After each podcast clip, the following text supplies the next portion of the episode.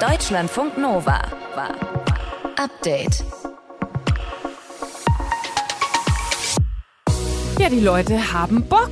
Den kannst du messen, den Bock, an 91 Autos, die gestern bei der Auftaktveranstaltung der European Championship in München abgeschleppt worden sind. Weil die da in der Innenstadt einfach viel zu wild rumgeparkt haben. Ja, und wenn so viele Leute Bock auch mal auf anderen Sport als Fußball haben, dann stellt sich ja die Frage, was wäre denn nochmal mit Olympischen Spielen in Deutschland?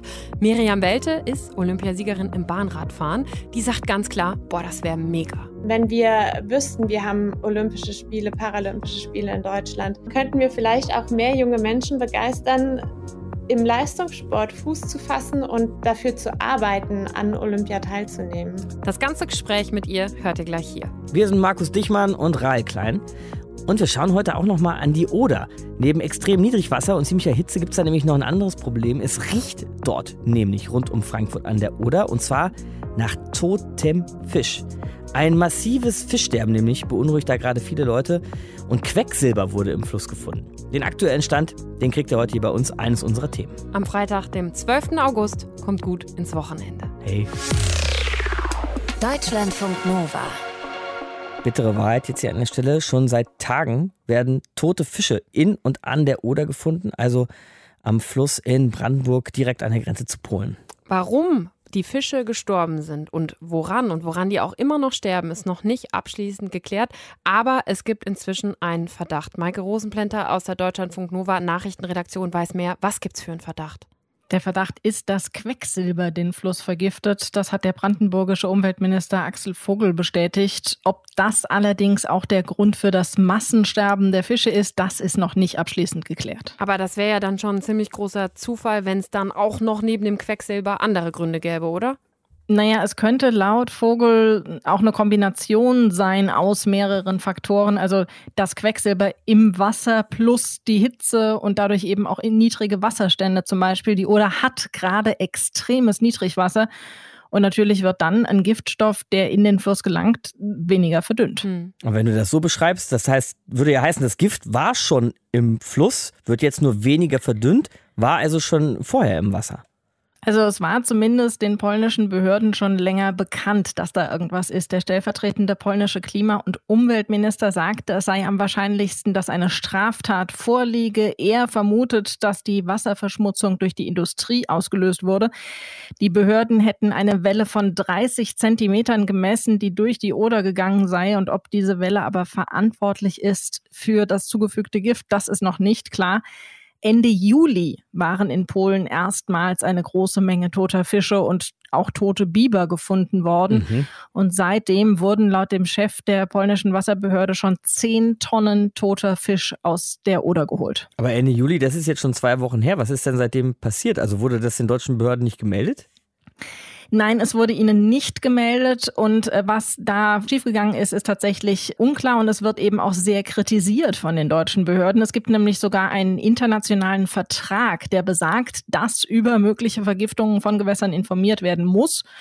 Und auch in Polen gibt es Kritik am Umgang mit der Umweltkatastrophe. Oppositionsführer Donald Tusk sprach von, Zitat, einem der größten Umweltskandale der vergangenen Jahre, nicht nur in Polen. Und ein Bürgermeister einer der betroffenen polnischen Städte an der Oder, der kritisierte, dass ein möglicherweise verantwortliches Gift in Deutschland nur zwei Tage nach dem ersten Auffinden toter Fischer feststehe. In Polen wisse die Regierung auch zwei Wochen nach Beginn der Katastrophe nicht, woran das Fischsterben läge.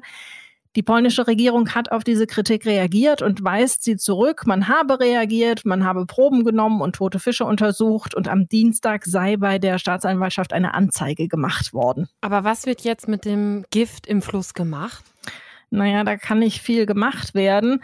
Aktuell ist das Gift bei Schwedt angekommen. Das ist eine Stadt direkt am Nationalpark Unteres Odertal. Und laut der zuständigen Landrätin wird das Gebiet mit Drohnen überflogen um zu sehen, wie sich das Fischsterben weiterentwickelt. Und für die nächsten Tage ist geplant, dass die toten Fische zumindest eingesammelt werden, damit die dann nicht auch noch von anderen Tieren, also zum Beispiel Vögeln, gefressen werden und das Sterben dann da weitergeht.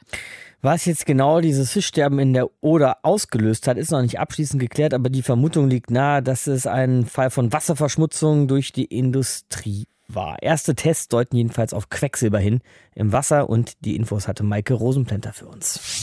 Deutschlandfunk Nova. Update. Der Auftakt gestern scheint manchen ja richtig Bock gemacht und auch Lust auf mehr gemacht zu haben. ist voll geil. Also macht richtig Spaß, auch mal so ein, so ein Event wieder in München zu sehen, auf jeden Fall. Ja, ganz großartig. Es ist eine wunderbare Stimmung hier. Wir haben großartiges Wetter, die Leute haben Spaß. Ein tolles Erlebnis. Wovon reden wir? Vom Auftakt der European Championships in München. Multisport-Event mit vielen Disziplinen, der Leichtathletik, mit Radsport, mit Klettern, Bouldern, Beachvolleyball, Rudern und auch noch eine Menge Sportarten mehr. Tatsächlich das größte Sportevent in Deutschland seit der Fußball-WM 2006, muss man sich überlegen, ne? Sommermärchen hier und so, die WM im eigenen Land. Ja, und da sagen manche jetzt, hey, Vielleicht geht da ja noch mehr in den nächsten Jahren. Ja, und mehr würde in diesem Fall heißen Olympia. Deutschland wäre ja mal wieder reif für eine Olympiabewerbung, nachdem in den letzten Jahren ja einige Versuche eher gescheitert sind. Reden wir drüber mit Miriam Welte. Die hat Olympia schon mal selbst gewonnen im Bahnradfahren 2012 und sie ist auch Vizepräsidentin des Deutschen Olympischen Sportbunds. Miriam, mal direkt auf den Punkt. Olympia mal wieder in Deutschland. Ja oder nein? Unbedingt, ja. Also ich glaube, dass also ich habe davon als Athletin immer nur geträumt, wichtige Wettkämpfe, egal ob Europameisterschaften oder Weltmeisterschaften im eigenen Land zu haben. Und ich habe es tatsächlich nur einmal erleben können, Europameisterschaften in Berlin. Und es war so ein grandioses Erlebnis vor dem Heimpublikum, vor den hm. eigenen Fans. Das motiviert wirklich nochmal extra. Und ich glaube, dass es dem ganzen Sport in Deutschland gut tun würde, wenn wir in der Zukunft irgendwann mal wieder Olympische Spiele hätten. Du hast gerade gesagt, es motiviert unglaublich. Was würden oder könnten Olympische Spiele und auch Paralympische Spiele für die deutschen SportathletInnen denn sonst bedeuten? Ja, einmal natürlich die Motivation, wenn man weiß, man fährt vor heimischer Kulisse, das ist etwas ganz Besonderes und das spornt nicht nur im Wettkampf, sondern auch im Training an. Und letztendlich ist es auch so, eine Medaille bei Olympischen oder Paralympischen Spielen zu gewinnen, das ist was ganz Besonderes. Und wenn du das dann auch noch zu Hause machen dürftest, ist es umso größer. Und ich denke letztendlich, wenn wir wüssten, wir haben Olympische Spiele, Paralympische Spiele in Deutschland, könnten wir vielleicht auch mehr junge Menschen begeistern, im Leistungssport Fuß zu fassen und dafür zu arbeiten, an Olympia teilzunehmen.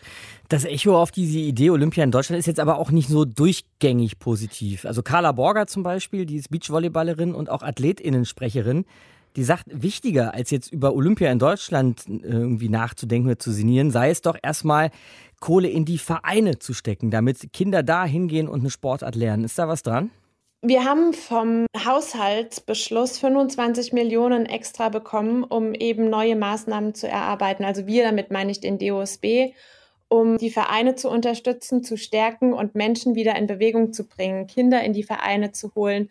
Und ich glaube, dass das ein erster Schritt in die richtige Richtung ist. Die 25 Millionen, die sind Gold wert, gerade jetzt auch nach der Pandemie, wo wirklich die Vereine vor einer ganz großen Herausforderung stecken und äh, mit der Energiekrise, die wahrscheinlich auf uns zukommt, müssen wir wirklich verhindern, dass noch ein weiterer Lockdown die Vereine betrifft, weil sie dann irgendwie die Stromrechnung oder so nicht mehr bezahlen können und deswegen der Kinder- und Jugendsport ausfällt. Mhm. Also ich glaube, wir sind da schon wirklich auf einem guten Weg und ich hoffe, dass sich es da weiterentwickelt. Ich denke, letztendlich hängt es aber auch zusammen. Ne? Wenn wir Olympische Spiele nach Deutschland holen könnten, so würde ich es mal ausdrucken, oder wenn wir irgendwann wieder wüssten, wir sind Austragungsland für Olympische Spiele, dann würde, glaube ich, auch sehr, sehr viel mehr getan werden, damit wir eben erfolgreich abschneiden. Aber sind diese 25 Millionen denn nicht schon auch ein Ausdruck davon, dass es aktuell vielleicht ein bisschen hakt bei einem Beachvolleyballverein, bei einem Turnverein, bei einem Radsportverein, da tatsächlich auch junge Leute für zu begeistern und hinzukriegen? Ja, vielleicht ein Stück weit, aber deswegen ist es ja umso wichtiger und umso schön, dass die Politik unserem Wunsch nachgekommen ist und die 25 Millionen zur Verfügung stellt, dass man eben die Vereine unterstützt, dass Maßnahmen getroffen werden können, um eben wieder Menschen zu motivieren, in den Verein zu gehen, um den Vereinen zu helfen, Werbung zu machen, um Kinder und Jugendliche auszubilden.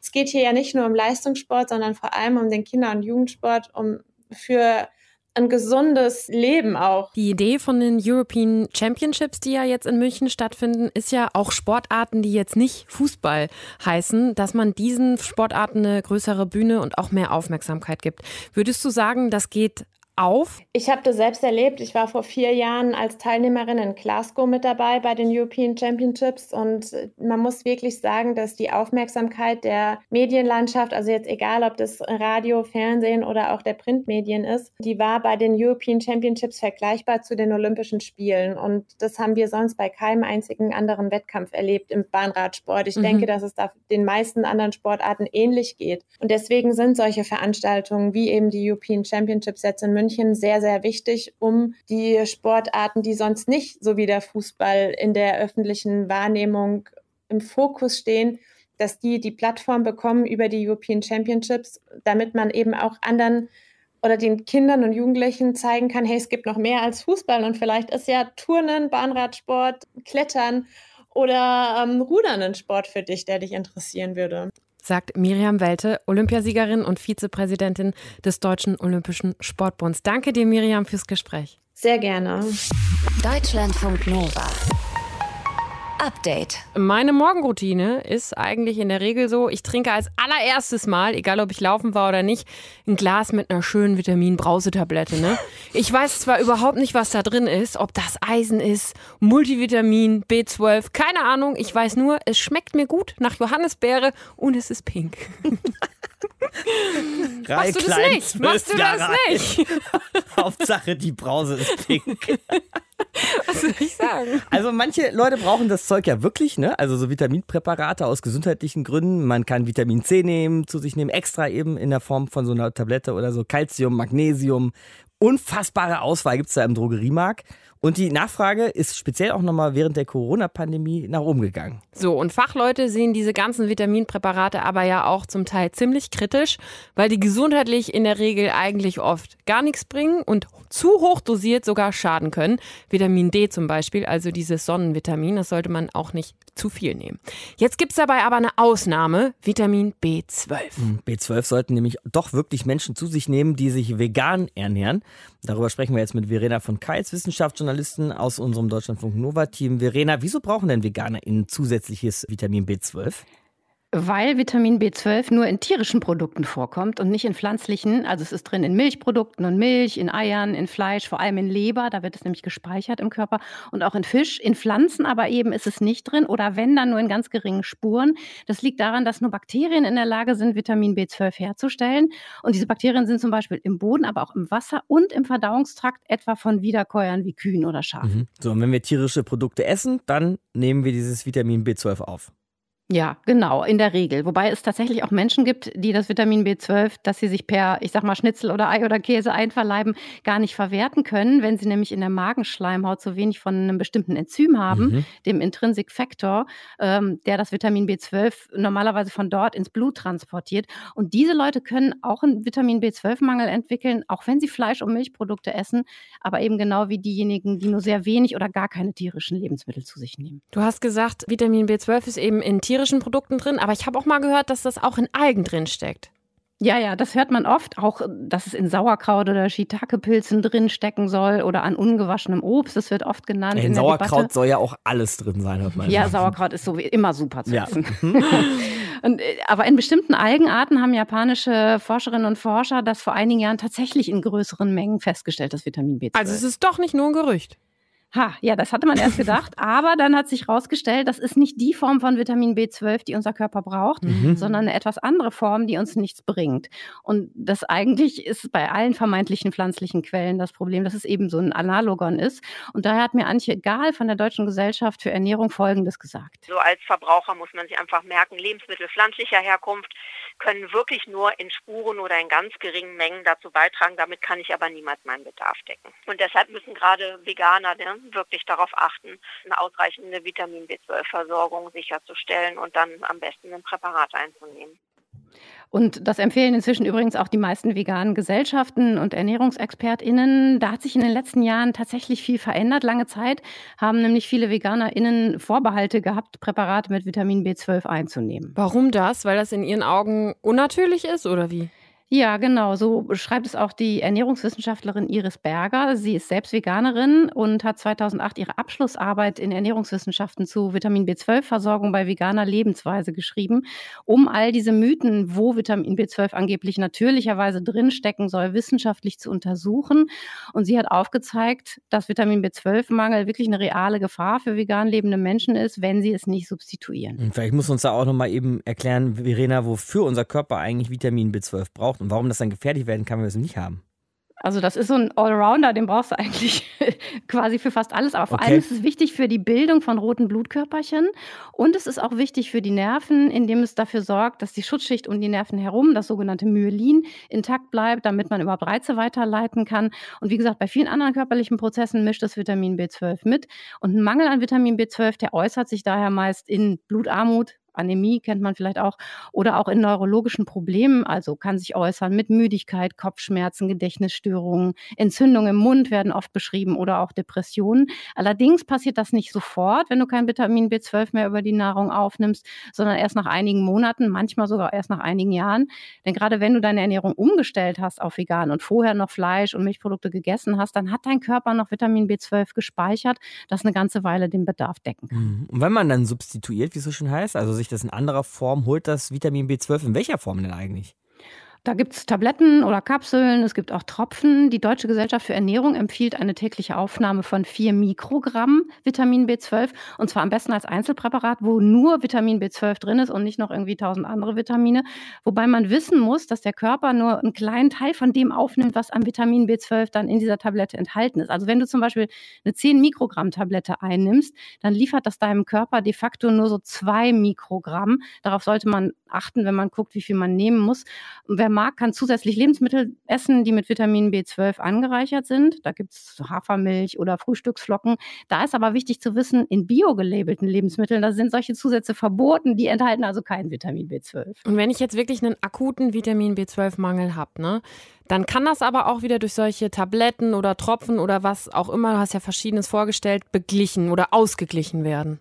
Nee, das reicht dann tatsächlich nicht. Da musst du höhere Dosen mhm. nehmen, musst meist in Form von Spritzen behandelt werden und das gehört auf jeden Fall in ärztliche Hände. Mhm, denn unser Körper braucht Vitamin B12, den Allrounder unter den Vitaminen haben wir gerade gelernt von Verena der normalerweise in tierischen Produkten auftaucht, in tierischen Lebensmitteln, aber eben nicht in pflanzlichen. Und deshalb ist es wichtig für unsere Gesundheit, das zusätzlich einzunehmen, wenn wir uns zum Beispiel vegan ernähren. Verena von Keitz hat die Infos. Danke dir. Deutschlandfunk Nova. Update. Jetzt schwimmst du mal so durchs Meer, macht Reihe ja oft, ne? Zack, schon. Brennt da was. so am Bein vielleicht oder so. Quallenalarm. Das hast du bestimmt schon erlebt, oder? Ja. Ich meine, du bist ja selber mindestens so oft im Feu äh, Wasser wie eine Qualle selbst. ich weiß nicht, ob die Bilanz stimmt, aber ja, ich wurde schon mehrfach von Feuerquallen an Händen und Füßen verbrannt, ja? habe immer noch Narben davon wirklich? und es ist wirklich extrem unangenehm. Und man erschreckt sich vor allem so. Schmerzskala 0 bis 10, wo liegt das so ungefähr? Ja, schon so eine 8 würde ich sagen. Mm. Schon eine 8. Okay. Feuerqualle. Aber das kennt man irgendwo auch, ne? wenn man ins Wasser steigt, dass da so eine Qualle gefährlich werden kann. Aber in Südfrankreich, da sorgt jetzt gerade der Drückerfisch für unangenehme Begegnungen. Der beißt nämlich Urlauberinnen und Urlauber im Wasser einfach dahin, wo es weh tut. Ja, und unser Reporter Martin Grinner, der hat sich diesen Fisch mal genauer angesehen und hat sich auch gefragt, ob die eigentlich gefährlich für uns Menschen sind. Es könnte ja so herrlich hier sein. 30 Grad, die Sonne scheint, am Kiosk gibt es Eistee und gekühlte Melonen und das Meer lockt mit sanften Wellen. Wäre da nicht der Drückerfisch. Der Mann einer Freundin wurde vor 14 Tagen oder vor drei Wochen von einem Fisch vor der Küste gebissen. Er hat ein wenig geblutet und es war ein wenig beängstigend. Seit etwa einem Monat beklagen die Badegäste in der Region Cannes und Antibes, dass sie immer wieder angeknabbert werden. Nur wenige Meter vom Strand entfernt. Vom Drückerfisch. Das berichten die Kollegen vom Fernsehsender BFM TV. Einige Leute freuen sich aber auch. Das ist ein sehr beeindruckender Fisch für uns, eine Attraktion. Kein Fisch, den wir jeden Tag sehen. Normalerweise trifft man ihn eher in großen Tiefen. In den letzten Wochen kommt er aber immer wieder an den Strand. Und eines können wir jetzt schon mal vorwegnehmen, der Drückerfisch ist eigentlich im Grunde genommen ungefährlich. Aber Tauchern ist es auch bekannt, dass Drückerfische nicht scheu sind, gerne mal ihre Reviere verteidigen und dabei dann auch keinen Unterschied machen, ob das jetzt ein kleiner oder ein großer Eindringling ist. Sagt Timo Moritz. Er ist Biologe und kümmert sich unter anderem um die Fische im Aquarium des Meeresmuseums in Stralsund. Besonders bekannt dafür ist der grüne Riesendrückerfisch, der dann eben auch so 60 Zentimeter und mehr oft hat. Und wenn die in einem Revier haben, wo sie eben brüten oder es reicht auch eigentlich, wenn sie einfach sagen, das ist hier ist mein Revier. Wenn man da als Taucher reinschwimmt, dann kann man ganz schnell von denen angegriffen und gebissen werden. Zum Glück beißen die oft in die Flossen, weil die so schön bunt sind, also in die Flossen vom Taucher und dann stört es nicht, aber es ist doch erstmal unangenehm, wenn man von so einem großen Tier dann attackiert wird. Wer so einen Drückerfisch malen will, der hat Glück. Denn sie sehen so aus wie die Bilderbuchversion eines Fisches. Je nach Art ist er mal 20, mal 40, aber auch mal 70 cm lang. Von der Seite sieht man, dass er mit den Kugelfischen verwandt ist. Er ist nämlich relativ rund und manchmal auch so ein bisschen rautenförmig. Von vorne ist er aber deutlich schlanker als ein Kugelfisch. Und manche Arten sind quietschbunt. Sie haben gelbe Streifen, blaue Punkte, neongrüne Flossen oder sind am ganzen Körper wild getigert. Die Exemplare, die im Mittelmeer vorkommen, gehören allerdings zu den grauen Drückerfischen. Sie sehen dementsprechend etwas nüchterner aus.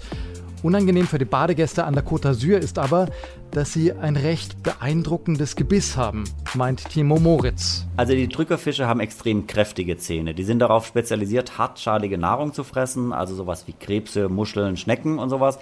Und entsprechend haben sie sehr große, kräftige Zähne, mit denen sie die Sachen auch einfach knacken können und aufbeißen können. Also die können auch einfach eine Muschel aufbeißen. Und wer jetzt seinen Zeh zwischen zwei solche Drückerfischkiefer bekommt, der kann froh sein, wenn sie noch nicht ausgewachsen waren. Wenn es Jungtiere sind, dann ist es lästig und zwickt. Wenn es was sehr Großes wäre, dann könnte es tatsächlich auch irgendwann mal ähm, bedenklich werden, sage ich jetzt mal. Die Zehen würde er einem höchstwahrscheinlich nicht abbeißen, aber mit einem kräftigen Pferdebiss kann man das schon vergleichen. Aber zum Glück. Die grauen Drückerfische schwimmen uns normalerweise nicht über den Weg. An der Küste von Cannes und Nizza kommen sie nun aber doch bedenklich nahe. Deswegen fragt sich jetzt, warum verlassen sie so plötzlich ihr bisheriges Revier? Ich bin mir da nicht sicher, aber Kollegen haben ja geschrieben, dass es wohl damit zusammenhängt, dass der Klimawandel die Nahrungsverfügbarkeit geändert hat und dass deswegen die Drückerfische eben sozusagen ihren Suchradius erweitert haben und deswegen auch bis an die Küste kommen. Das kann eine Erklärung sein, aber da jetzt genau festzumachen, was da gerade los ist, ist super schwierig. Sicher ist dagegen, das Meer vor Südfrankreich ist zurzeit ungewöhnlich warm. Normalerweise hat es um diese Jahreszeit etwa 21 bis 22 Grad. Gerade kann es aber schon mal um die 28 Grad warm werden. Und sicher ist auch, einige Badegäste in und um Cannes scheuen das Risiko und ziehen immer ihre Strandschuhe an, bevor sie ins Wasser gehen. Deutschlandfunk Nova. Update. Immer Montag bis Freitag auf deutschlandfunknova.de und überall, wo es Podcasts gibt. Deutschlandfunk Nova.